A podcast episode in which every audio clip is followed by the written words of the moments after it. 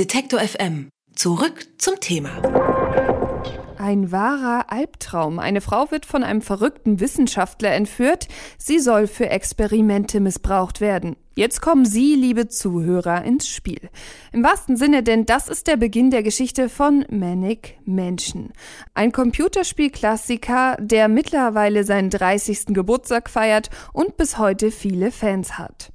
Es ist vor allem so beliebt wegen der schrägen Geschichten, den absurden Rätseln und dem schwarzen Humor. Denn wie es das Spielgenre Point-and-Click schon sagt, muss der Spieler Gegenstände finden, sie kombinieren und an den richtigen Orten verwenden, um in Manic Mansion weiterzukommen. Ein einfaches Prinzip, das selbst moderne Abenteuerspiele noch verwenden. Wir fragen uns, was macht also die Faszination von Manic Mansion aus? Und die Frage, die stelle ich am besten jemandem, der es wissen muss. Peter Steinlechner ist Fachredaktionsleiter für Gaming bei golem.de. Hallo Peter. Ja, hallo, hi. Bis heute ein Traum in Pixeln. Hast du Maniac Mansion denn schon als Kind gespielt? Als Jugendlicher war das, glaube ich. Wir haben das damals ja anders erlebt, als das heute ist. Damals kamen die Spiele irgendwie nicht so nacheinander raus mit großen Ankündigungen, sondern waren halt irgendwie alle da. Und ich glaube, ich habe das als, das war ja von LucasArts und ich habe das so als viertes oder fünftes Spiel von LucasArts gespielt. Da war es aber ein bisschen älter als die Spiele, die ich davor gespielt hatte. Also ich habe es dann ein bisschen später erst entdeckt. Aber ich habe das gespielt, ja, mit großer Leidenschaft, war sehr begeistert. Da kann ich mich noch gut dran erinnern. Meine älteren Kollegen berichten mir von unzähligen Telefonaten zur Lösungsbeschaffung mit ihren Freunden. Also sowas wie Finde Benzin für die Kettensäge war einer ja. der großen Rätselaufgaben ja. im Spiel. Du kannst dich also erinnern. Konntest du es denn ja. ohne Hilfe lösen? Also ich, wir hatten keine Cheats oder keine Komplettlösungen aus dem Internet, weil ich glaube, es gab kein Internet damals. Ich habe es wirklich genauso erlebt wie offenbar deine Kollegen. Also wir haben das zu viert oder zu fünft gespielt und äh, haben halt einfach irgendwie dann Nacht um zehn oder um zwölf oder um zwei haben wir dann halt angerufen und so, du, hey, Alter, ich glaube, ich habe eine Idee. Ich probier doch mal die Kettensäge mit dem Ding und Ding. Wobei die Kettensäge, mit der konnte man ja eigentlich nichts machen, aber eben bei den richtigen Rätseln haben wir das tatsächlich so im Freundeskreis zusammen gelöst, haben uns dann manchmal auch getroffen und dann die Sachen da logisch versucht durchzugehen und so weiter. Also fand ich mörderspannend. Das hat wirklich Spaß gemacht. Das war Teil des Vergnügens damals. Heutzutage, die Kiddies, die gucken ja alle nur auf YouTube und dann wird's nachgespielt. Das war damals noch nicht so. Also so eine Hilfe hatten wir da nicht. In unserer Redaktion kam das Thema mit einer sehr geteilten Meinung an. Die ältere Fraktion kannte und liebt das Spiel. Für die Jüngeren war es total unbekannt. Ist Maniac Mansion dennoch das Point-and-Click-Spiel schlechthin? Es war auf jeden Fall ein wahnsinnig wichtiges Point-and-Click-Adventure damals. Und zwar zum einen, weil es zum ersten Mal diese Point-and-Click-Sache populär gemacht hat. Also es gab schon mindestens ein Spiel, das das so ähnlich vorher hatte, aber Manic Mansion war das erste Spiel, was dann so ein großer Erfolg wurde. Und es war das erste Spiel, wo es sinnvoll möglich war, mit mehreren Figuren zu spielen, also wo man so hin und her wechseln konnte. Man kennt das ja manchmal aus, aus aktuelleren Spielen. Das war auch sehr eigenartig. Ich finde aber sogar, dass der eigentliche ich habe es damals toll gefunden, weil es ein zeitgemäßes Spiel war. Also die meisten Spiele damals waren halt irgendwie, ähm, was weiß ich, Dungeons and Dragons oder mit irgendwelchen Fantasy-Geschichten oder wir hatten davor Leisure Suit Larry gespielt, was vielleicht auch der eine oder andere kennt, was super war, was total Spaß gemacht hat.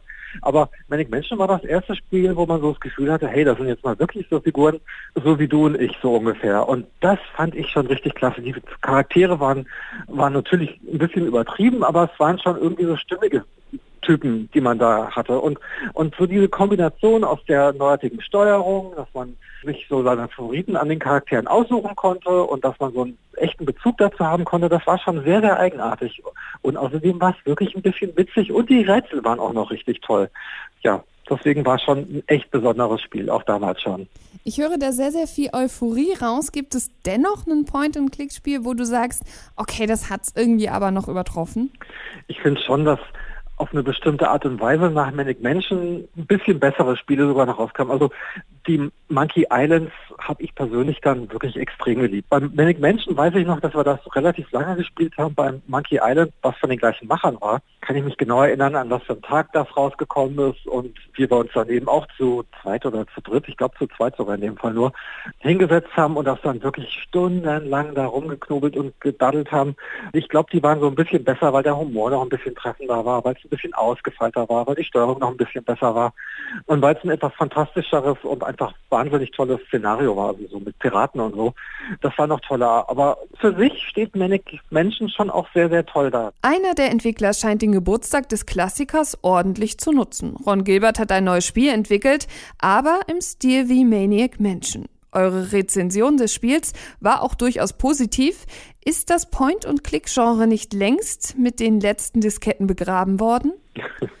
ja, so, so, ein bisschen wahrscheinlich schon.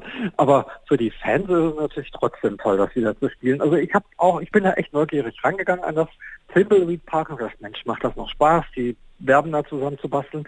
Hat echt total Spaß gemacht. Ich habe das wirklich sehr, sehr gerne gespielt. Ähm, ich fand es überhaupt nicht langweilig. Das liegt aber auch einfach daran, dass das gut gemacht ist, dass die Dialoge gut sind, dass die Figuren größtenteils interessant sind, dass es Überraschungen gibt, dass die Rätsel logisch sind.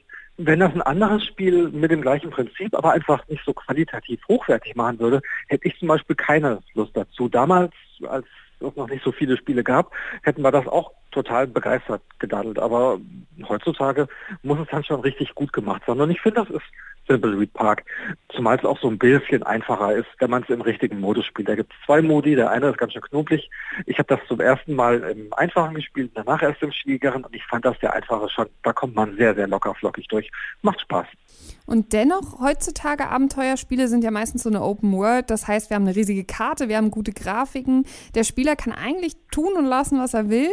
Was haben diese klassischen Point-and-Click-Spiele denn eigentlich trotzdem irgendwie noch dem voraus oder machen immer noch irgendwie den Reiz aus? Ich finde, dass die Geschichten in den Point-and-Click-Adventures oft noch einen Zacken besser sind. Also ich finde schon auch, ich bin echt ein Fan von Open-World-Spielen, muss ich dazu sagen.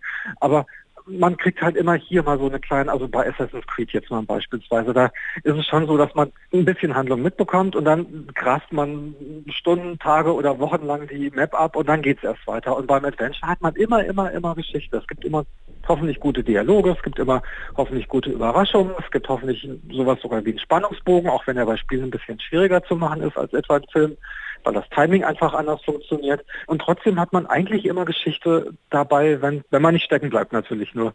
Und das finde ich macht schon einen großen Reiz aus, dass die einfach gute Handlungen erzählen. Und das haben die LucasArts Adventures immer toll hinbekommen. Und ich finde auch, dass Simpleweed Park das richtig gut hinbekommt. Manic Mansion wird in diesem Jahr 30 Jahre alt. Es ist die Urmutter heutiger Abenteuerspiele.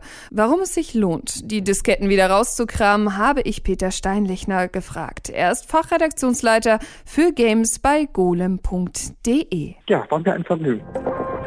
Alle Beiträge, Reportagen und Interviews können Sie jederzeit nachhören im Netz auf detektor.fm.